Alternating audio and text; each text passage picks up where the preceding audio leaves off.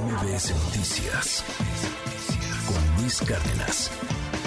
Hoy es jueves de cine con Saúl Arellano. Recomendaciones del séptimo arte con Saúl Arellano. Hola Luis, feliz día a ti y a todos los cinéfilos que siguen esta sección de recomendaciones de cine. Hoy quiero hablar de una película que se eleva como la sorpresa del año debido a su precisa manufactura, a un guion impecable, a unas actuaciones que te atrapan desde las primeras tomas y a una dirección con mano firme que sabe contar una historia donde los giros de tuerca son suficientes para que el espectador nunca deje nada por sentado.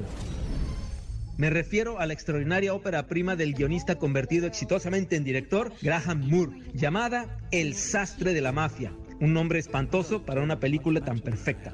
La historia puede parecer simple, ya que trata de un sastre inglés que tiene un negocio en el Chicago de mediados de los años 50. Su vida pasa de la exquisitez de su oficio que comparte con su asistente hasta que el destino toca su puerta, literalmente, en la forma de unos gangsters que le piden que les guarden un misterioso maletín. A partir de esta decisión, la vida del sastre y de su asistente tomará un camino inesperado donde nada es lo que parece a simple vista y el juego de supervivencia depende de reconocer los cambios y no de seguir las reglas. La película cae sobre los hombros del infalible actor Mark Rylance, que ganó un Oscar por su interpretación en El Puente de Espías, que da una cátedra de interpretación al dar vida al sastre Leonard y cómo mueve el rango de emociones que van de la sencillez y paz hasta lo sorprendentemente contundente en resolver los conflictos con una furia y agradable malevolencia. Graham Moore lleva el control de la película todo el tiempo, llevándonos como espectadores en un juego de constantes sorpresas que forman la columna vertebral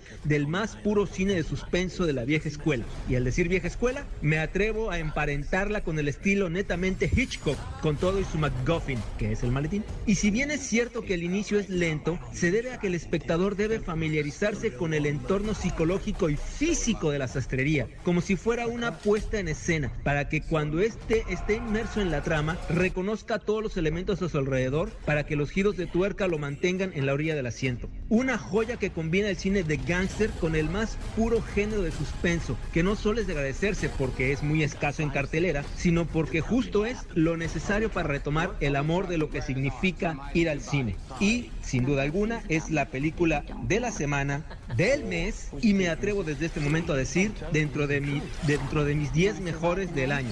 Nos vemos en la siguiente sección de cine y les aseguro esta vez que van a tener una gran función de cine. Mi nombre es Saúl Arellano, pero me encuentran como Saúl Montoro en Twitter, Instagram y Facebook. Nos escuchamos a la siguiente.